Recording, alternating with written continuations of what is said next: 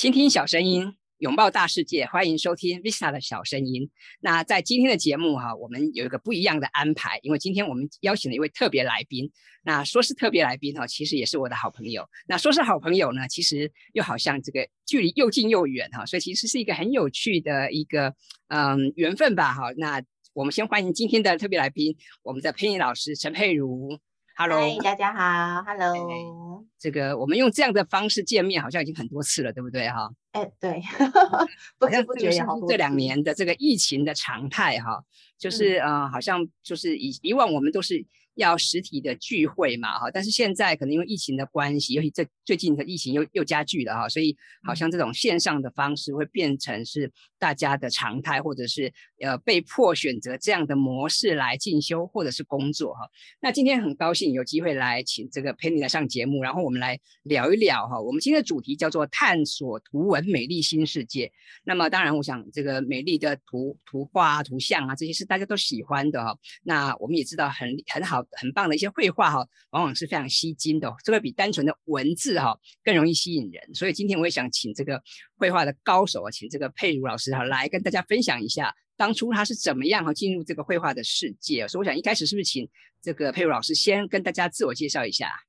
嗯，好，哎，大家好，我是佩如陈佩如，那我现在是阅读涂鸦实验室的一个哎算创办人。对 对，那其实我的这个粉砖去年五月的时候成立的，那目前已经有一万一千多人追踪了。那其实以这个粉砖的现在触及率这么低的状况之下，有到这么高的成长，我自己是蛮满意的啦。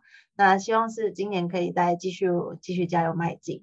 那我的为什么我会可以成长那么快？其实我是两个策略，一个是我就是用图文去做介绍，我是用漫画去介绍一。呃，一本书，那因为用漫画去介绍书，其实是相对吸睛的，而且，嗯，我会找一些点，让他们，让那些读者，他们会想要去分享扩散我的东西，所以这也是为什么我的本专可以成长这么快的原因。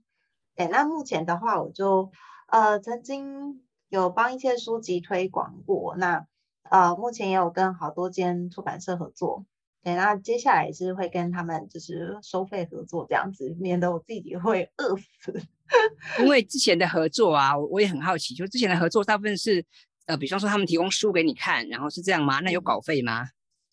其实去年几乎是没有啦，很少很少才有给稿费。那因为去年是一个打底期，所以今年的话，我觉得底已经差不多了。那陆陆续续我就开始有。又开始收费这样子，嗯，那这样蛮蛮好的。那我我其实蛮好奇的，因为我我不知道这个佩如老师哈，你是从小就喜欢画画啊，还是说你是科班出身的，还是说你是这两年才开始这个画画的呢？嗯，我其实我不能算是科班出身，虽然我以前是广广告设计科。然后又喜欢看漫画，一度进了漫画社，然后去有稍微练过一些下。但老实说，这也不太算是课班啦，就只是然后上课小朋友都是爱乱画这样子。那一路就是看一下自己喜欢的漫画，临摹一下。我觉得就是每个人都会做过的事情。那我真的比较认真在画，其实都是画我现在在画那些很简单的简笔画，那也没有到特别的怎么样。我所以我觉得以大。以我的这个风格来说，其实蛮多人都可以上手，那只是差别在于说我们要怎么去做切入故事的切入这样。好，那我还有一点很好奇啊，就是因为现在看到你的作品哈，不管在粉砖看到或者在这个网站看到，我想。大这个辨别度蛮高的，对不对？大家一看，大概就是大概你的粉丝哈，或者是稍微熟悉的朋友，大概都很能清楚，真的是你画，即便没有署名哈，大概都知道那是你的作品。但是这个个人风格啊，你是一开始就有这样的风格吗？还是说你是慢慢摸索哦，才才去逐渐去发发展成像这样的一个一个方式？我的话，其实算是摸索，慢慢摸索。不过其实摸索期蛮短的，因为老实说，简笔画的话，我自己也不需要到。特别去，嗯，该怎么讲？我没有特别去想我的风格，我只是单纯怎样越简单越快速去产出我要的结果。那有一个一致性对我来说就够了。那慢慢的它就变成了我我的一个风格。所以其实这个风格就是依照我的需求以及它的一致性，它其实那那再加上出现的频率是呃，就是出现蛮频繁的，然后给读者的观众啊，给观众是一致的感受，那其实就可以形成一个个人的独特风格。其实我觉得这就是一个我们在社群上面要打滚，然后要创出自己的一个名声很重要的一件事情，就是识别度。那那你觉得对于初学者哈来说的话，这个当然我们都知道风格蛮重要的，但是对初学者来讲，你觉得一开始就要先设定好自己的风格吗？还是说我们就先练习哈，就是先练习画，然后慢慢再去培养，怎么样做比较好？我觉得可以先自己慢慢练习，这是 OK 的。但是自己练习的时候，可以在个人的版面上好呈现就好。那等到有一定的就是自己摸索出一个风格之后。那在自己的脸书上面，呃，个人版面上面好像也获得不错不错的回响。那再把它导到粉砖上面，让我们的粉砖是一致性的风格会比较好。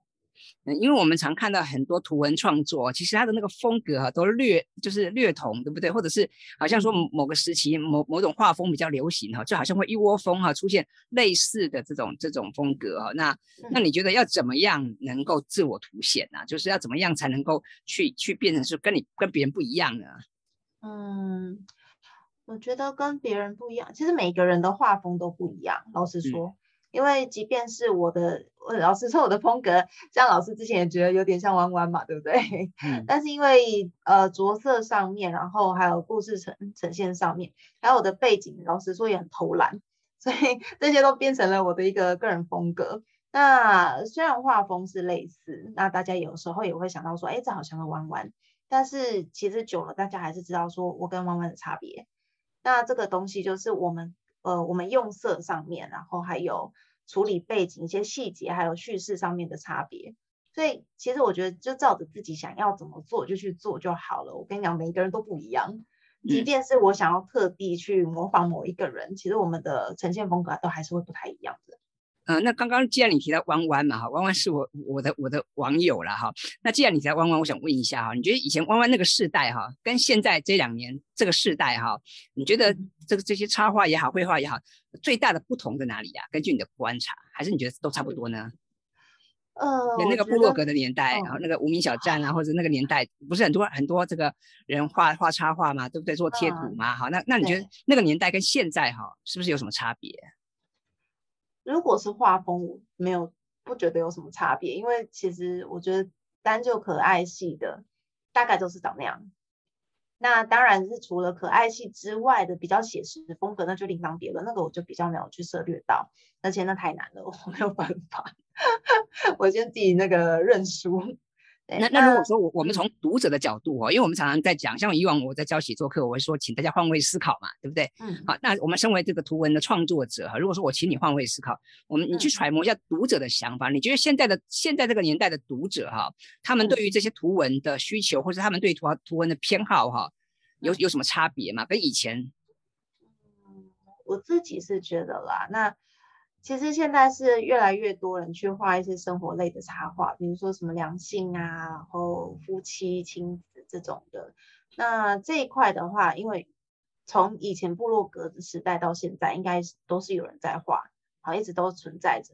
可是问题是，嗯，这就是这么多人都在做这件事情的时候，我们的注意力，那就是读者注意力是会被稀释掉。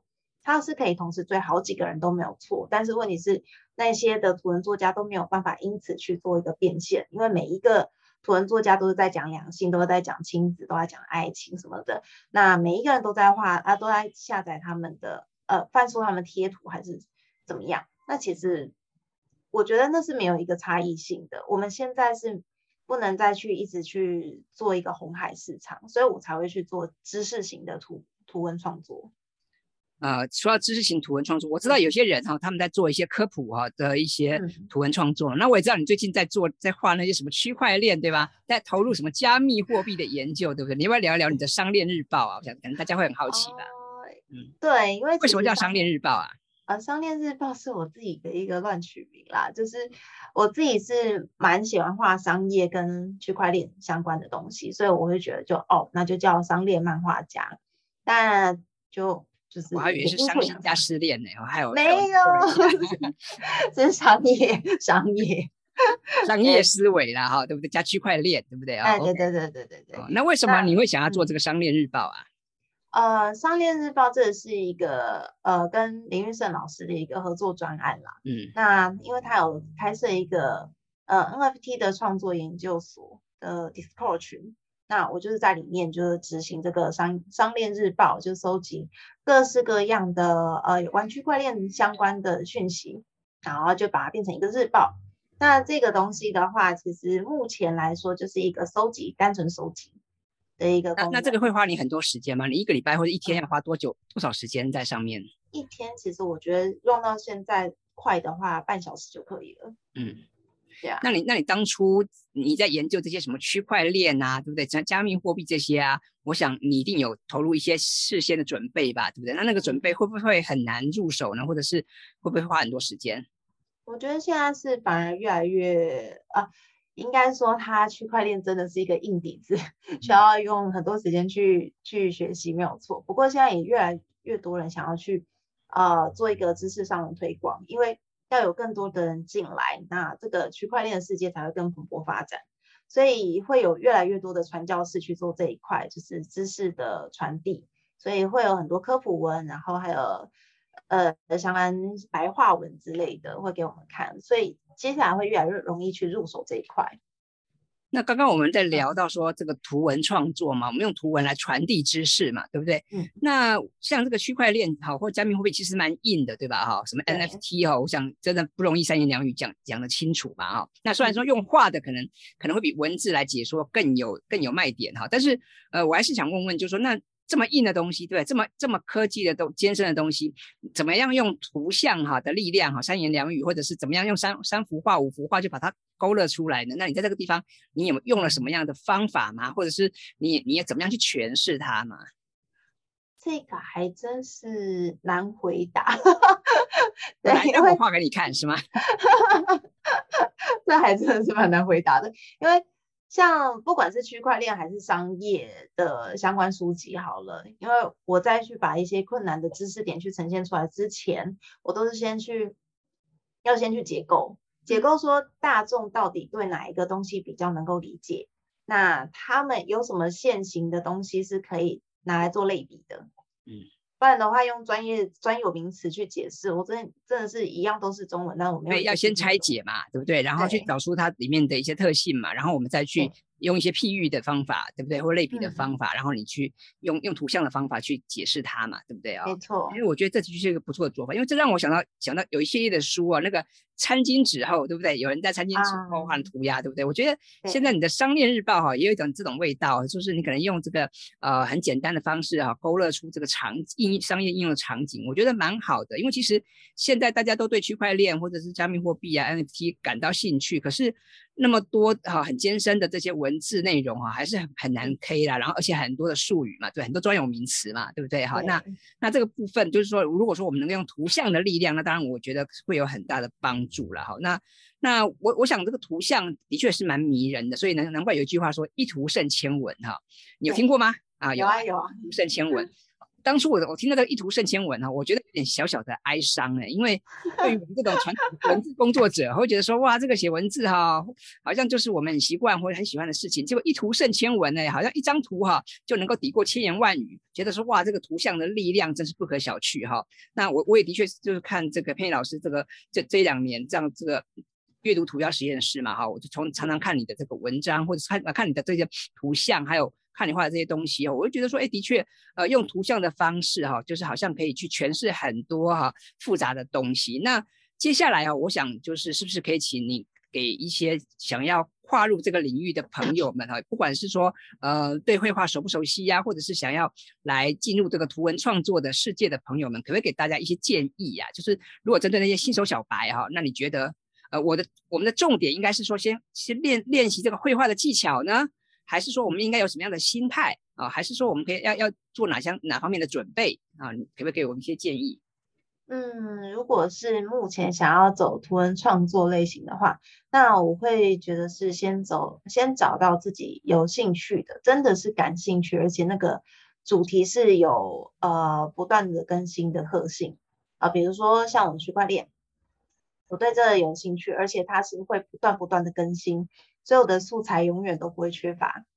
那这个就是呃，可以先确保一下你的热情以及它的持续度，但是这个还要去看一下说，其他的人有没有跟你做一样的事情，所以就是要找出自己的差别，呃，定位应该是这么说，就找到自己的定位，你能够给读者什么东西？因为我们想要去做一个呃知识上的推广，或者是不管是图文上的推广还是知识上的推广，我们都是想要把我们的图文去扩散越远越好。所以我们要去想说，我们的东西可以带来什么样的价值？除了是知识，还是好玩、新奇、有趣、搞笑都可以，那些都是一个价值。那我我觉得要先把这个定位跟你想要做的东西是什么先抓住之后，你再去想说，哎，那我的画画哦，到底要怎么样的呈现啊？要要写什么样的内容？我觉得那都是比较后面的。要先把我们的定位、想要做的事情跟持续性那些都定出来之后，我们再来想。所以，这个裴老师，你的建议是说，不用一开始就马上开始画，我们可能先想清楚，对不对？你的定位、你的需求跟你期待的，对不对？你的目标是什么？哈，先可先想清楚。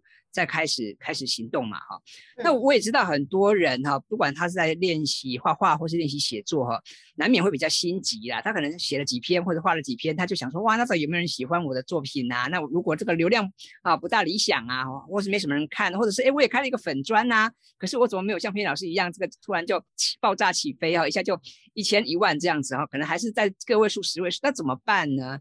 啊，你你你有没有什么建议啊？或者说你会觉得说，再慢慢来没关系？我会觉得是先看有没有全职创作，那我是纯全职创作啦，所以很多人他是呃就是兼职或者是对业余的，那时间上本来他产出就不会像我的这么多，那冲的量冲的速度不会有有我那么快，那也是正常的。如果他这样冲的速度比我快，那我想哭了，说真的。所以其实要先看一下自己有多少时间，有多少产出。那除了这个之外，我们还要去。呃，分享去多多分享，因为有些人他会觉得说啊，那我就放在本专就好啦，那我也不需要分享，就反正有个好东西，人家就会自动分享出去了。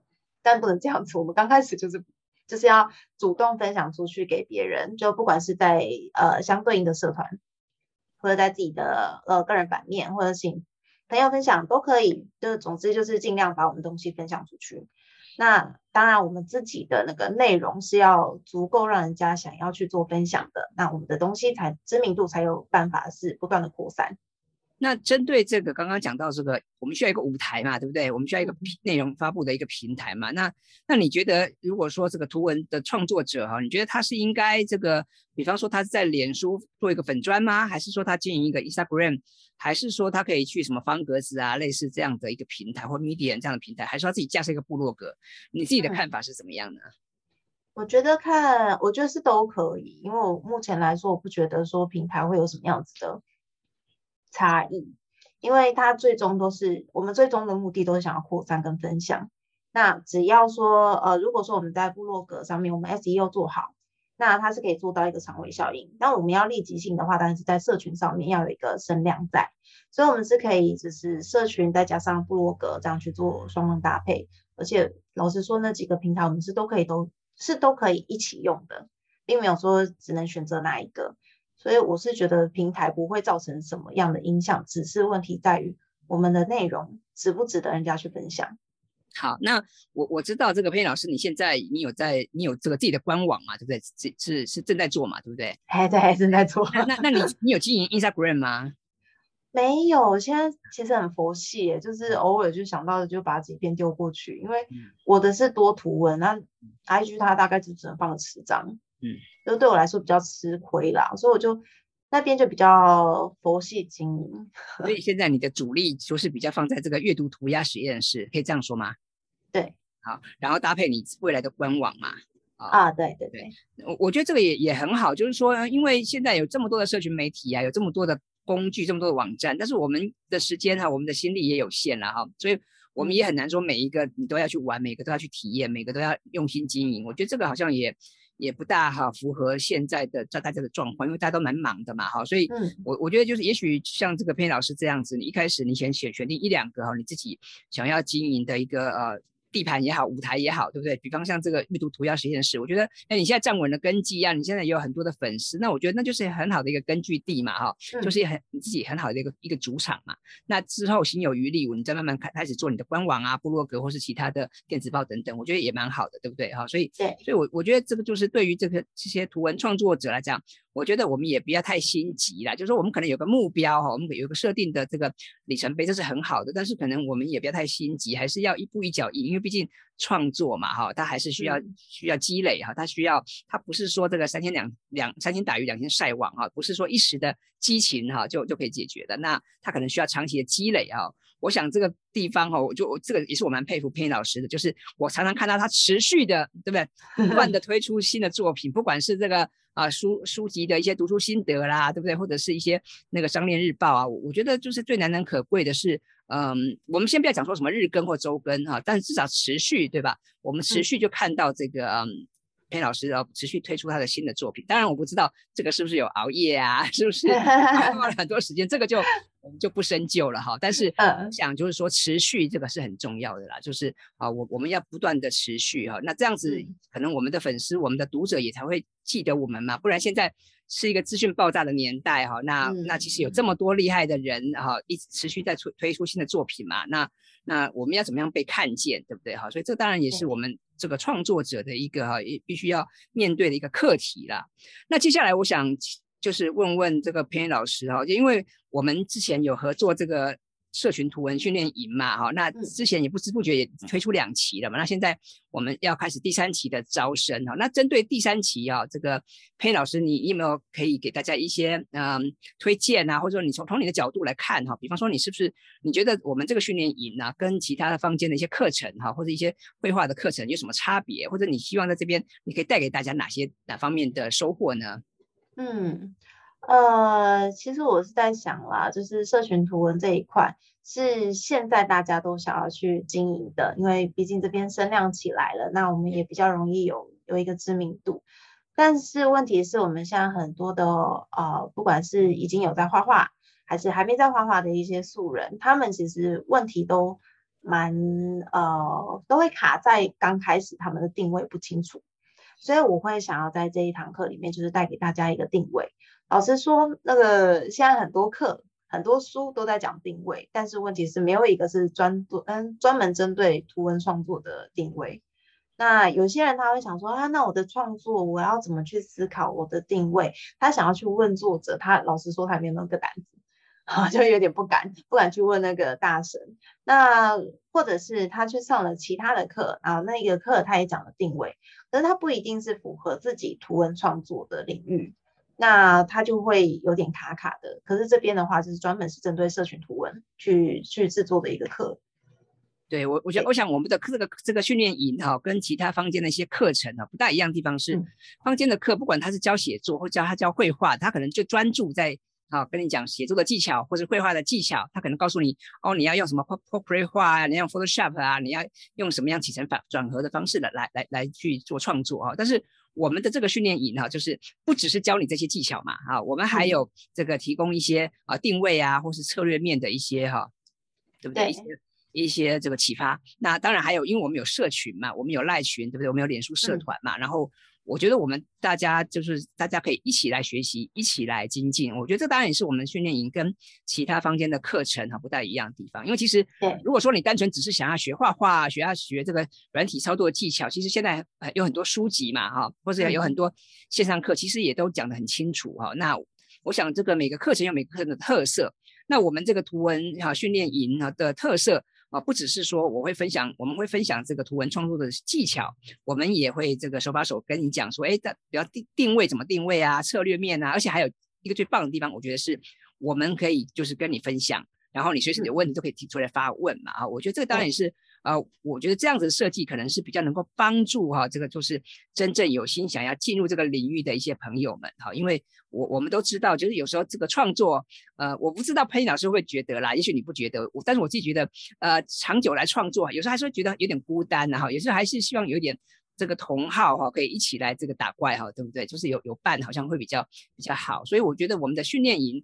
也是希望说营造一个这样的环境，因为我觉得呃很多时候其实呃我们缺的都不是那些技巧的这些资讯，因为其实现在资讯非常多哦，只要你有心，你说 Google 也很多啊，或者是坊间的书店也有很多的参考书啊，都可以都可以去参考，都不错。但是嗯，重点是说我们要能能够活用这些这些技巧嘛，还有就是说在之前，我觉得就是你的目的、你的目标哈、你的起心动念，我觉得也很重要。所以今天呃我们前面聊到就说，哎，佩老师一开始。然后你接触接触绘画，对不对？然后开始去经营这个粉砖啊，我觉得这这两三这一两年这样走来哦，我觉得这个真的是成果斐然，然后看得到看得到这个。我们自己成长的这个啊足迹哦，我觉得这其实是很难能可贵的，而且呃还有一点很棒，就是我们能够与时俱进嘛哈，所以你看现在哇，不但是科普，不但不但是做读书心得，你看还有做这个啊商链日报，我觉得这也是很好的尝试啊，我觉得这这也是值得大家来参考跟学习的。那这个我们今天很开心可以邀请偏老师来跟我们分享哈，就是因为我我总觉得这个图文的世界是非常迷人的，尤其这个呃。如果说你自己又又很喜欢去分享的话，那我觉得用图文的方式哈来沟通跟传达是很棒的事情哈。想想看自己能够写一篇文章，自己能够画几幅图，那不是很棒的事情吗？哈，所以我也很欢迎大家一起来加入我们的行列。那这个我们的这个社群图文啊训练营呢，呃，有一个早鸟优惠嘛，对不对？好，我所以我们是到到二十四号截止，所以这个有兴趣的朋友哈可以。考虑一下，可以把握时间哈。那呃，我们也很希望说，这个我们透过一起来打怪的方式，我们一起来精进图文的创作，然后我们一起来享受这个图文创作的乐趣。我觉得，呃，与其说你要呃。把它画的多么的美好，或者是要靠它赚多少钱，我觉得这有时候还是其次哈。更重要是说，我们在创作的过程中，我们是不是能够自我实现啊？我们是不是能够得到一些乐趣啊？那当然，如果说你能够兼顾乐趣，然后又能够兼顾到商业逻辑的实现，那当然是很棒的事情哈。我觉得这个也是需要循序渐进的哈。那那我我觉得从偏老师的身上也可以慢慢印证到这一点，就是一开始，我想偏老师你一开始一一开始也可能只是哦，我我。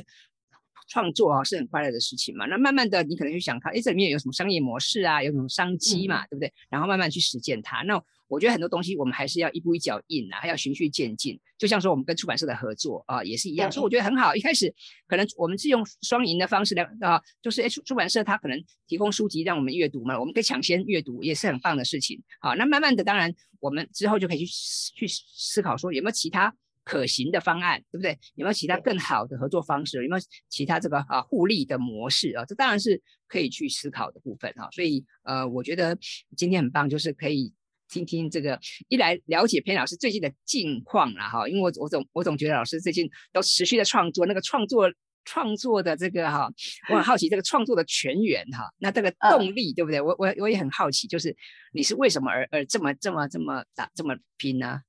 呃。其实很直白的讲，就是钱。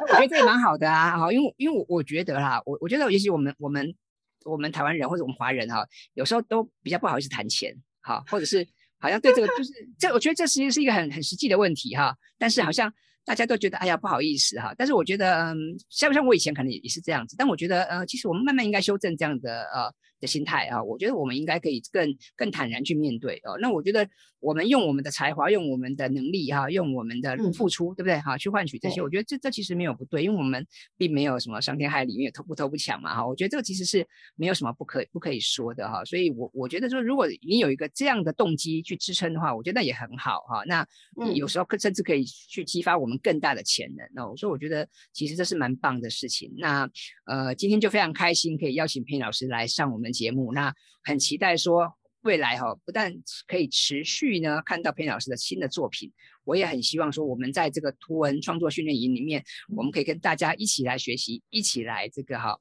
交流，然后一起来成长。那以上就是今天节目，谢谢大家，好，拜拜，谢谢，拜拜。